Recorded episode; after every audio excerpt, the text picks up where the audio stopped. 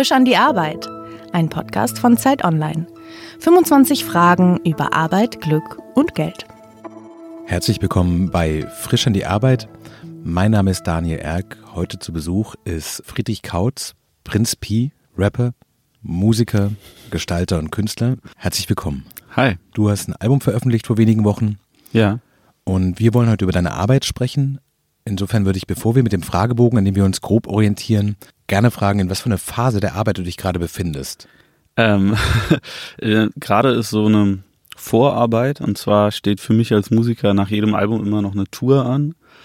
Und ähm, was ich aktuell mache, ist alles äh, vorzubereiten, damit die Tour dann auch äh, stattfinden kann. Also wir bauen selber die Bühne. Das äh, muss gestaltet werden, das Bühnenbild. Ähm, es müssen so viele ähm, T-Shirts und, und, und andere so Textilien gemacht werden. So, also so der klassische Merchandise, den halt irgendwie die, die Leute äh, gerne haben wollen. Und ähm, ja, ich mache mir natürlich sehr viel Gedanken über die Musik, wie ich das auf die Bühne bringen kann, über die Dramaturgie von der Show, über das Lichtkonzept, über die Art und Weise, wie wir die, die Songs dann umarrangieren, weil mhm. ich spiele sie immer etwas anders, als sie auf der Platte sind. Und ähm, ich will halt, dass die Leute, die zu einem Konzert kommen, dann auch sagen, ey, das war nochmal ein anderes Erlebnis, als wenn ich mir das Album zu Hause anhöre. Aber klassischerweise stellt man sich als Fan ja so vor, dass es da einen unfassbar großen Stab gibt und so noch einen Creative Director und jemand, der das alles irgendwie extern macht. Du machst das alles selbst. Ich mache das meiste selber, ja. ja. Also ich habe natürlich auch irgendwie ganz, ganz viele Leute, die das mit mir zusammen machen und ich finde, man, man sollte sich auch nicht anmaßen, über über alles ganz am, am besten Bescheid zu wissen, aber es ist äh, ganz hilfreich, wenn man über vieles ein bisschen Bescheid weiß und wenn man sich dann drin zu, zumindest so artikulieren kann, dass man jetzt beispielsweise einem Lichtgestalter sagen kann, ey, pass mal auf, ich stelle mir das Licht so und so vor und dass man dann halt irgendwie die nötigen Fachtermini irgendwie kennt, um zu sagen, mhm. welche Lampe dann halt irgendwie den Effekt äh, machen kann. Du hast es studiert, ne? Ich habe äh, Kommunikationsdesign studiert, also das, was man vielleicht heutzutage äh, so ein bisschen lieblos Grafikdesign mhm. nennt. Aber das, das trifft es nicht so ganz, weil es, es, es ist wirklich die Gestaltung von Kommunikation an sich, also auch vom, vom gesprochenen oder geschriebenen Wort, also das, was, was Werbetexter auch machen und so weiter. Das heißt eigentlich, wenn man sich die sozusagen die Marke Prinz Pi anguckt, bist du nicht nur der Kopf des Ganzen, sondern auch der Creative Director der alle Entscheidungen mittrifft. Es gibt nichts, was unter dem Namen Prince ja. P passiert, wo du sagst, das finde ich jetzt total bescheuert, weil das nein, nein. wollte ich gar nicht so. Nein, nein, überhaupt nicht. Also ich glaube, das ist oftmals so, wenn Künstler in so großen äh, Major-Label-Strukturen so sind, dass die dann halt einfach ankommen, irgendwie mit ihrem Talent und ihrer Stimme mhm. und der Rest, vielleicht jetzt auch irgendwie der Name von den Songs, der Name vom Album oder das Image vom Künstler, das machen dann halt andere Leute und ähm, das ist vielleicht auch manchen Leuten ganz recht, weil die sich dann darüber keine mhm. Gedanken machen wollen oder auch irgendwie können. Und ähm, die meisten Künstler sind ja sehr, sehr jung. Die fangen halt irgendwie an mit so, sag ich mal, Anfang 20 in der Regel. Und äh, es ist ja auch so eine Phase, wo viele noch gar nicht ganz genau wissen, wer sie irgendwie sein wollen und wie sie das am besten ausdrücken können. Und für die ist das dann natürlich ganz, sag ich mal, entspannt, wenn da irgendwie ein paar Fachleute rankommen und sagen, ja, hey komm, wir sind Stylisten und wir mhm. zeigen dir das jetzt. Ja. Gibt es eine Tätigkeit, wo du sagst, das ist das, was ich eigentlich am liebsten mache dabei? Ähm, hm, ich, ich mag am liebsten irgendwie das äh, Fertigstellen von Produkten. Mhm. Wahrscheinlich, mhm. wahrscheinlich macht das, äh, äh, wahrscheinlich mag das jeder am liebsten. Also äh, ganz viele Sachen in dem Prozess, die sind ja sehr ätherisch und sind noch nicht irgendwie wirklich zu fassen. Wenn man Musik schreibt, dann weiß man nie erstmal, wie fertig ist die jetzt. Ist die jetzt gut oder ist das totaler mhm. Schmuh? Also man hat natürlich schon das Gefühl, dass es gut ist und sowas, aber man hat dann natürlich viele Leute um sich, die auch nochmal darüber hören, rüber gucken und bis das dann rauskommt, kommt, sind am Ende auf jeden Fall einige schlaflose Monate vergangen. Und ähm, natürlich auch ein sehr großer äh, Raffinationsprozess, wo, äh, wo die Sachen ganz, ganz ganz, ganz roh erstmal anfangen, aufgezeichnet werden, dann wird halt dann rumgeschnibbelt, bis man irgendwie den besten Take hat, dann überlegt man, braucht man das und wie setzt man das, wie macht man die Dramaturgie in dem Song, wie ist das Arrangement wirklich perfekt, welchen Take von den Stimmen nimmt man, soll man nochmal ein Wort austauschen, das sind ganz, ganz viele Mini-Schritte, bis dann am Ende der Song fertig ist. Und wenn mhm. du dann dieses Produkt langsam materialisierst, also in Form von einem von einer CD oder von einer Vinyl oder irgendwie von so einer sehr, ja, so, von, so, von so einer Fanbox, wie man das äh, heutzutage ähm, oft hat, dann ist das eigentlich das Schönste, weil du das Gefühl hast, das nimmt dann Gestalt an und, und wird wirklich wahr. Also es kommt so mhm. aus dem Äther äh, in ein Presswerk oder in irgendeine Werkstatt und dann hältst du es in der Hand. Und das ist eigentlich am schönsten und am dankbarsten. Die erste Frage in dem Fragebogen heißt eigentlich, was bedeutet für dich Glück am Arbeitsplatz? Und die erste Auswahlmöglichkeit wäre gewesen, nichts zu tun zu haben. Das klingt nicht so, als wärst du ein Typ, der gut nichts tun kann. Also wenn ich nichts zu tun hätte, dann, dann hätte ich erstens Angst, dass das, was ich da irgendwie mache, dass keinen das interessiert oder dass das irgendwie, dass auch ich selber nichts mehr zu geben oder zu sagen hätte. Ich würde mir dann wirklich nutzlos wahrscheinlich vorkommen, wenn ich nichts zu tun hätte. Bei all diesen Dingen bist du dir selber ein guter Chef? Nee, wahrscheinlich nicht. Also ich glaube, ein Chef, der würde immer so auf Effizienz äh, gucken und äh, würde vor allen Dingen irgendwie ähm, mit Prioritäten arbeiten und würde sagen, hey komm, wir machen erstmal das und danach machen wir die ganzen Details, aber wir müssen erstmal hier irgendwie die Grundlagen gelegt haben oder das Gerüst. Und ähm, ich bin natürlich jemand, der mit dem Detail oftmals anfängt. Also ähm, ich, ich ziehe manchmal irgendwie was im Prozess von hinten auf. Mhm. Wenn ich zum Beispiel irgendwie einen Text entwickle, dann fange ich an mit einem Satz oder einem kleinen Sprachbild, was ich total schön finde.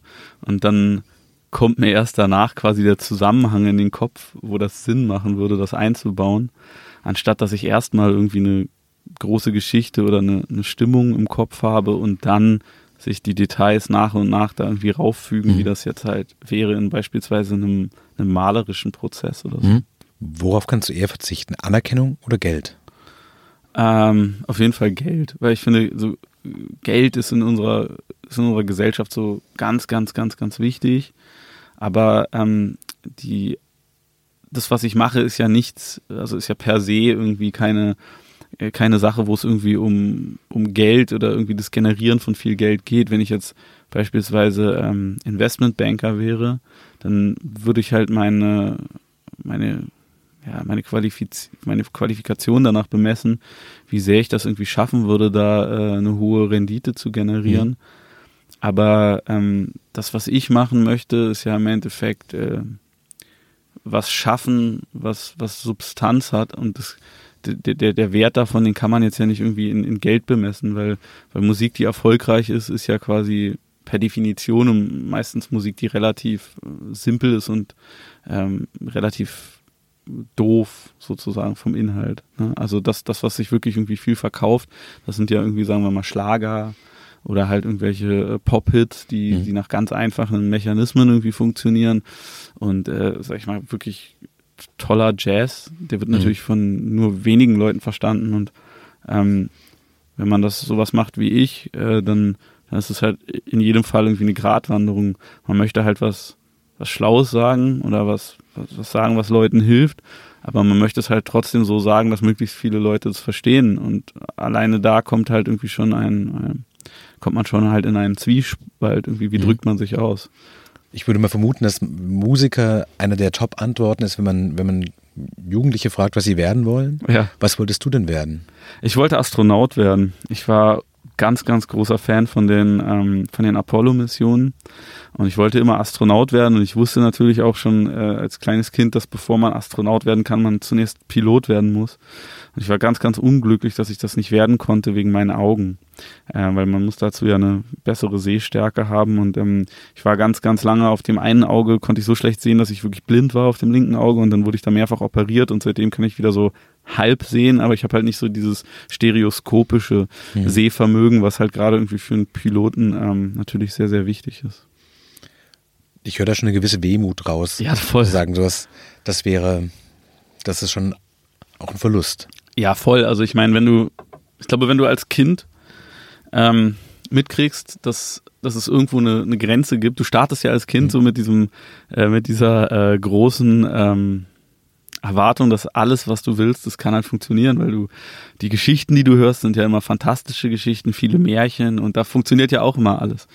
Und wenn halt irgendwie ähm, weiß nicht, für Rotkäppchen, Schneewittchen und die Prinzessin auf der Erbse und so weiter halt so die, die verrücktesten Sachen irgendwie wahr werden. So, warum soll das dann bei dir nicht so sein? Und ab dem Punkt, wo dann deine Eltern oder irgendwie andere Erwachsene dir sagen, ey, pass auf, das wird einfach niemals stattfinden, so, da kannst du machen, was du willst, ähm, dann ist das natürlich irgendwie ein richtiger Bummer und ähm, das war für mich so das erste Mal in meinem Leben, wo ich gedacht habe, scheiße, das ist nicht cool. Wie alt warst du da? Äh, so vier, fünf.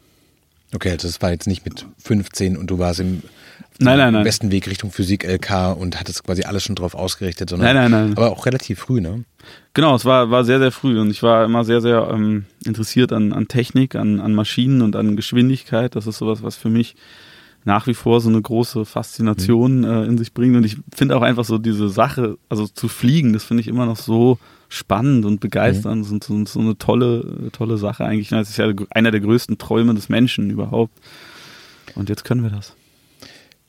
Gibt es in deinem künstlerischen Schaffen manchmal auch Momente, wo du denkst, es wäre auch echt super, in ein Büro zu gehen, ähm, so quasi 9 to 5, einen Job runterzuarbeiten und nicht immer sich zu fragen, bin ich gerade gut genug? Ist das das, was ich machen will? Bin ich zufrieden? Sondern einfach hingehen, nach Hause gehen, Geld aus dem Automaten holen. Also so diese Trennung zwischen äh, Arbeit und Nichtarbeit, ähm, das ist was, was ich mir schon manchmal wünsche, weil man kann das nie hinter sich lassen.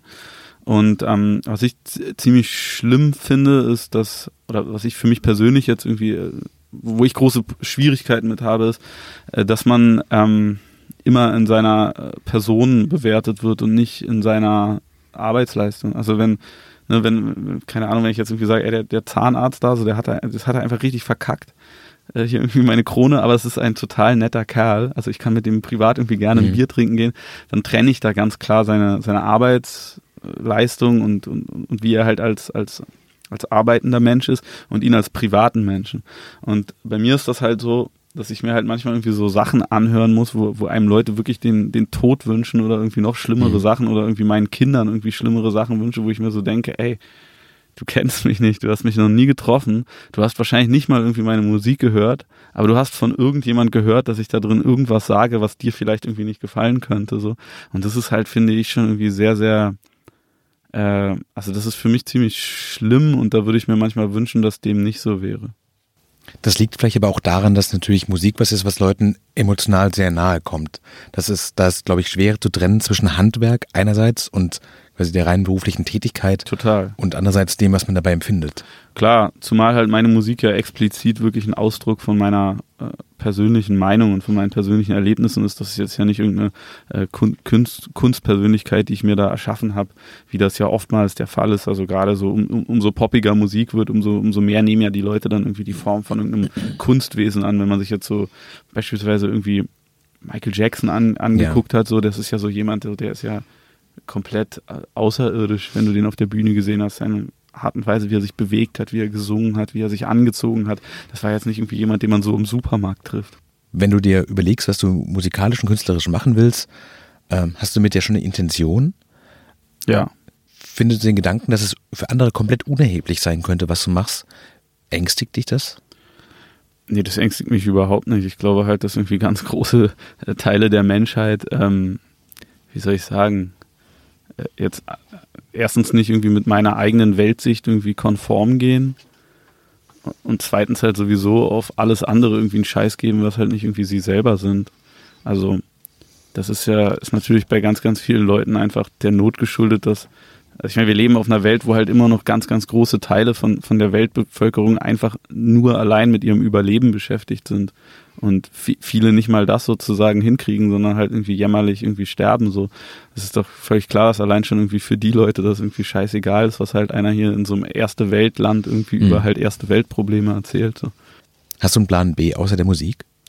Ähm, ich habe mein Diplom gemacht in, äh, in, Kommunikationsdesign, wie gesagt. Also ich könnte mir das nach wie vor vorstellen, in so einem Beruf was zu machen. Ich würde aber eigentlich ganz gerne nochmal was, was ganz anderes machen. Also ich wollte immer was mit meinen Händen machen, ich wollte immer Tischler werden und ich durfte das damals nicht, weil ich unbedingt da studieren musste, aber ich kann das mittlerweile ganz gut. Also ich habe das so nebenbei immer gemacht und ich könnte mir durchaus vorstellen, irgendwie nochmal äh, sowas zu machen. Was dann wahrscheinlich im Umkehrschluss auch heißt, mit weniger Geld auskommen lernen. Ja, klar.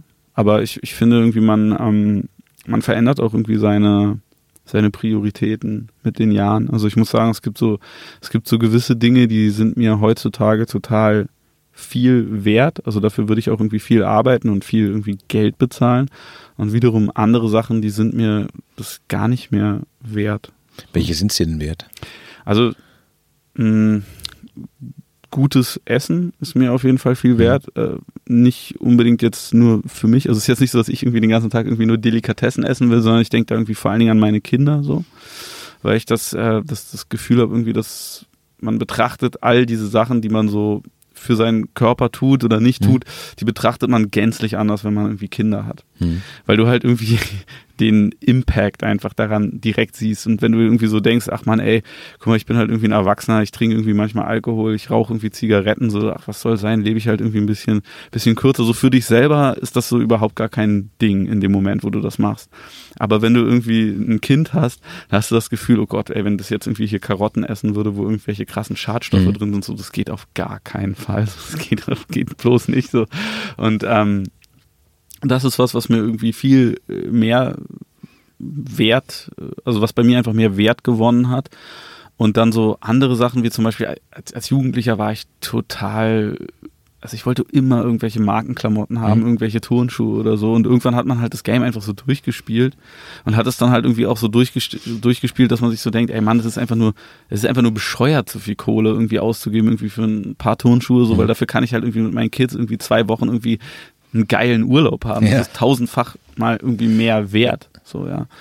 Und ähm, das äh, finde ich gut. Aber dann wiederum, weißt du, die, ich bin jetzt in einer, in einer Generation groß geworden, ich glaube, da kannst du mit Musik nicht mehr so krass viel verdienen wie irgendwie noch vor vielleicht irgendwie 20, 30 Jahren so, ne? So, wenn ich irgendwie vor 30 Jahren Musik gemacht hätte, dann wäre ich irgendwie richtig reich geworden mit den Fans, die ich irgendwie so habe und mit den Konzerten, die ich spiele und so. Ähm, und wenn ich jetzt irgendwie was anderes machen würde, dann glaube ich nicht unbedingt, dass das etwas sein muss, womit man irgendwie weniger Geld verdient als mit dem Musik machen. Ich würde sogar sagen, dass die meisten Leute, die ich kenne, also in meinem Freundeskreis oder aus meiner alten Klasse, die keine Musik machen, wesentlich vermögender sind als ich. Mhm.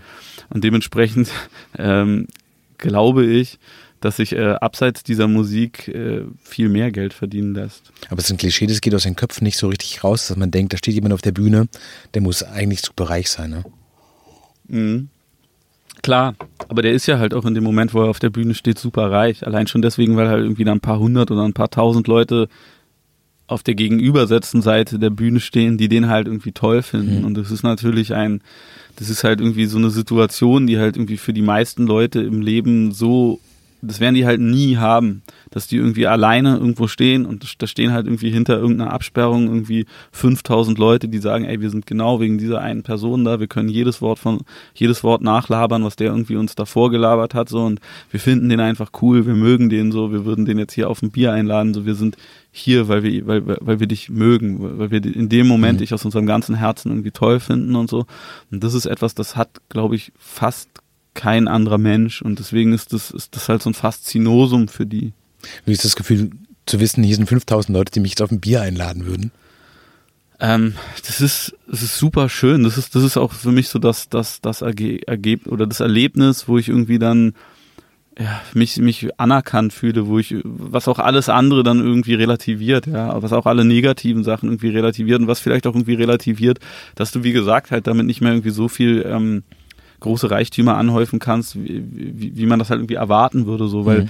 weil das ist halt ein Moment, der ist super, super kostbar und das ist auch irgendwie was, was du deinen Kindern später irgendwie nochmal erzählen kannst, weil mhm. was, also was willst du deinen Kindern irgendwie sonst so erzählen? Ja, ich war jetzt irgendwie 30 Jahre Zahnarzt, ich hatte mal so ein richtig krasses Jahr, da habe ich irgendwie 200 Kronen irgendwie reingehauen, so, es war voll mhm. geil und das war irgendwie das kurz vor dem Jahr, wo ich irgendwie dann die Porzellanzähne irgendwie der einen russischen Millionärserbin aufgequatscht hatte, so, das sind halt dann die Erlebnisse, ja. die, also im Berufsleben so ja, und das ist natürlich was anderes, als wenn du erzählst, hey Mann, guck mal, wir waren auf dieser Tour und dann sind so krasse Sachen passiert.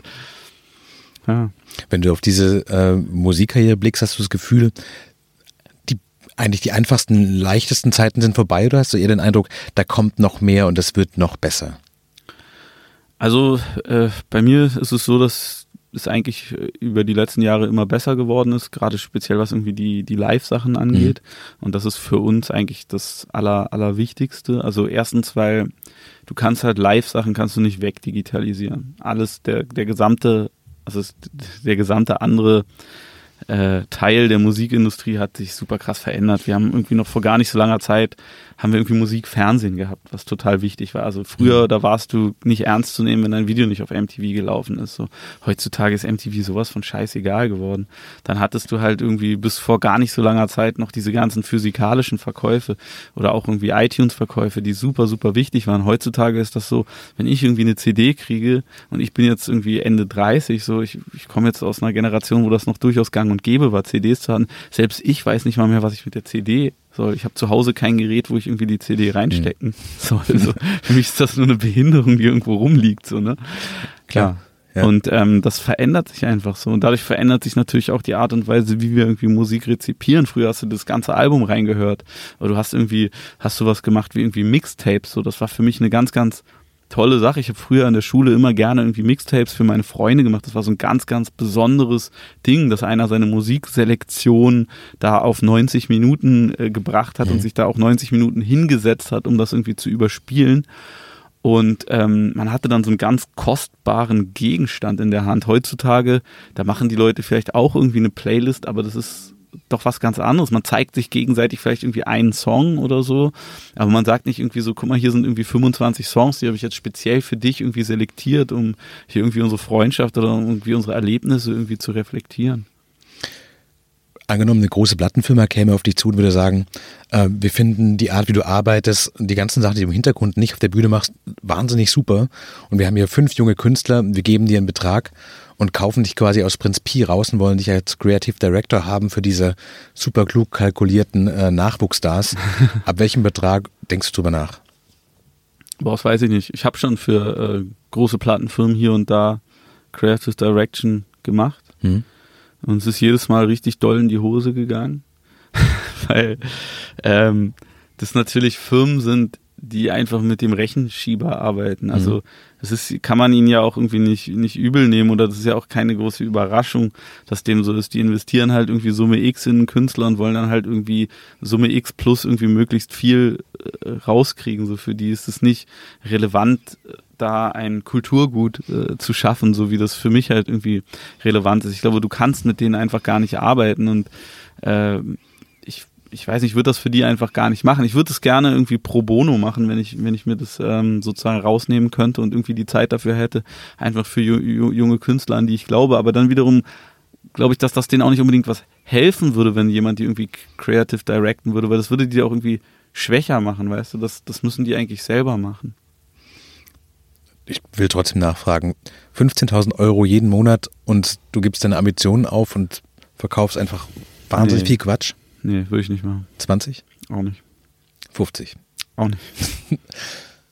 Also überhaupt gar nicht. Ich würde sagen, im Zweifelsfall äh, lieber quasi das ähm, finanziell nicht total gesettelte Leben, kein Bentley, nicht das Apartment in den Alpen mal, und dafür frei sein. Ich, ja, das ist, das ist genau, du, du, sagst genau den, den Punkt. Für mich ist es nicht frei, irgendwie ein Bentley zu haben und ein Apartment in den Alpen zu haben. Das sind für mich alles Sachen, die mich unfreier machen. So, ich, ich mag total gerne beispielsweise irgendwie schöne Autos. Ja, aber umso schöner das Auto ist, was du hast, es gibt eine gewisse Grenze, da besitzt dein Besitz dich. Wenn du irgendwie ein, Auto hast und du parkst es irgendwo an der Straßenecke und du hast das Gefühl, ey, scheiße, wenn das jetzt irgendwie jemand sieht und der kratzt da irgendwie mit dem Schlüssel rein oder wenn ich jetzt den Bordstein irgendwie scratche oder wenn das, das Ding ist gerade frisch poliert worden, wenn das jetzt irgendwie regnet, so, dann hast du keinen, also das, das engt dich ein es ist eigentlich irgendwie cool, wenn du irgendwie ein Auto hast, wo dir das scheißegal ist, was damit passiert. Und es bringt dich halt irgendwie noch irgendwie in, in relativen Komfort irgendwie von A nach B. Dann besitzt du das wirklich. Aber ein Bentley beispielsweise ist etwas, das zieht viel Negatives mit sich. Also abgesehen von den ungeheuren Unterhaltskosten so, es ist etwas, du musst dich dafür dauernd rechtfertigen von den Leuten. Wenn mhm. du so eine Karre hast, dann fragen sich alle, warum fährst du die Karre? Und dann kannst du denen halt irgendwie eine Geschichte erzählen und wahrscheinlich Jetzt bei dir zum Beispiel, das wäre irgendwie eine schöne Geschichte und dann würden, würden die Leute sagen, okay, ich gönn dir das, ich kann das irgendwie verstehen, aber du müsstest halt diese Geschichte erzählen. Aber du müsstest die Geschichte nicht erzählen, wenn du mit einem VW Polo da stehen würdest. Und das würde dich freier machen. Was für ein Auto hast du? Äh, ich fahre gerade unter anderem einen Golf. Und zwar ein Sportsvan, das ist so die äh, hohe Version davon, das ist ein super gutes Familienauto. Mhm. Und ich äh, möchte jetzt tatsächlich gerne einen, einen Golf GTE haben. Das ist die, äh, ist die Version mit dem ähm, Elektromotor ist also quasi einerseits sehr bewusst, andererseits aber auch super bodenständig. Super bodenständig, ja. Ist jetzt nicht das einzige Auto, was ich in der Garage habe. Ich hatte auch noch ein, zwei schöne, aber. Was sind die schönen denn? Das sind schon zwei Ferraris, aber. Ja? Aber das ist dann für mich sowas, das kultiviere ich sozusagen als, ja. als Hobby und das ist etwas, was, was dir auch irgendwie viel Arbeit macht. Also es ist mhm. jetzt nicht sowas wie irgendwie, sag ich mal, ein Goldbarren, den du irgendwo in den Tresor legst, sondern es ist irgendwie, ein, für mich sind das irgendwie schöne Objekte. Ich mag mhm. halt irgendwie Produkte sein, aber guck mal, ich könnte dir das jetzt hier eine halbe Stunde lang erklären, warum, warum das für mich irgendwie schön ist und warum ich das irgendwie gerne da rumzustehen habe, so. Aber ich müsste das zunächst mal irgendwie erklären, warum das irgendwie für mich einen, einen Wert hat.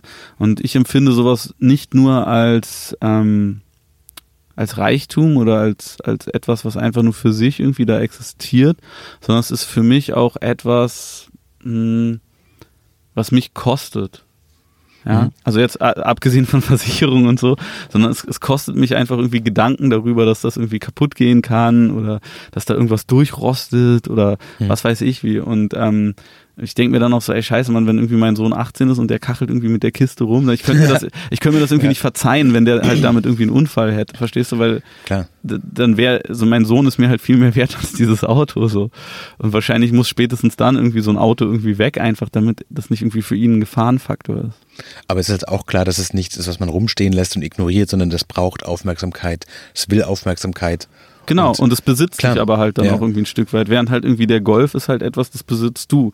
Der kann, der erfüllt halt irgendwie einen Sinn und Zweck. Und das, ja. du denkst halt über den nicht mehr nach, ab dem Punkt, wo du den halt draußen irgendwo geparkt hast, so. Aber park jetzt halt irgendwie mal deinen Porsche sozusagen auf einem, auf irgendeinem Parkplatz, der irgendwie so ein bisschen, ähm, naja, wie soll ich sagen, wo das Auto irgendwie quer steht oder so, da kannst du halt die ganze Nacht dann nicht schlafen, wenn du irgendwie der typische Porsche-Fahrer bist. Und das ist nicht, das ist nicht äh, schön so. Deswegen mhm. finde ich so, für mich bietet das keine Attraktivität, wenn mir irgendwie jemand äh, so viel Geld anbieten würde. Das, was ich irgendwie so an mir so vorstellen könnte, irgendwie an so, an so Luxus oder so, das habe ich schon, mehr brauche ich nicht, mehr will ich da irgendwie auch nicht. Weil das für mich da einfach eine Grenze überschreitet. So. Ich mag das irgendwie, wenn ich das Gefühl habe, so, ähm, ich komme, ich komme einfach irgendwie gut hin mit Sachen und ich nutze Sachen auch irgendwie aus. So. Ich finde es zum Beispiel schön, wenn du irgendwie selber gut kochen kannst für mhm. deine Kinder und wenn du das Gefühl hast, so, ey, dieses Essen, das wird irgendwie nicht weggeschmissen, sondern es wird halt von denen wirklich irgendwie gegessen, so bis zum letzten Bissen, weil es wirklich geil ist, weil du was Geiles gemacht hast. So.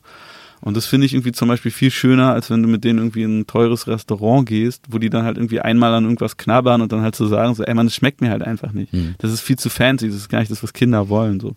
Was ist dein, äh, was, was kannst du richtig gut?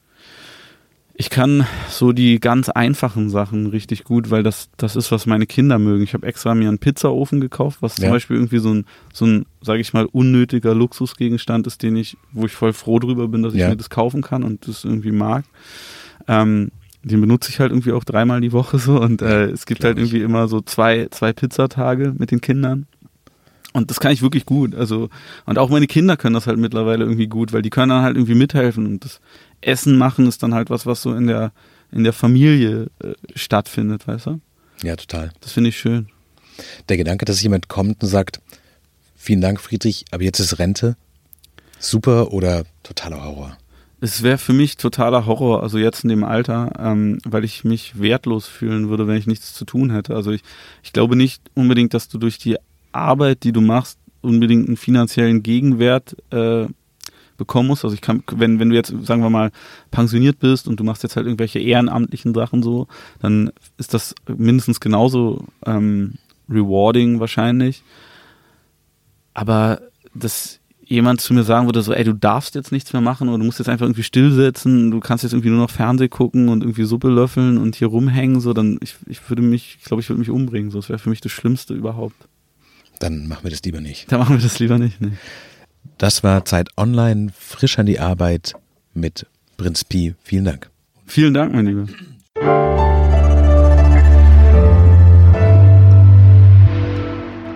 Frisch an die Arbeit, ein Podcast von Zeit Online. Konzipiert und moderiert von Leonie Seifert und Daniel Erck. Produziert von Maria Lorenz, poolartists.de glaube, dein, dein Part war total okay dabei. Ich hab's gerade versammelt.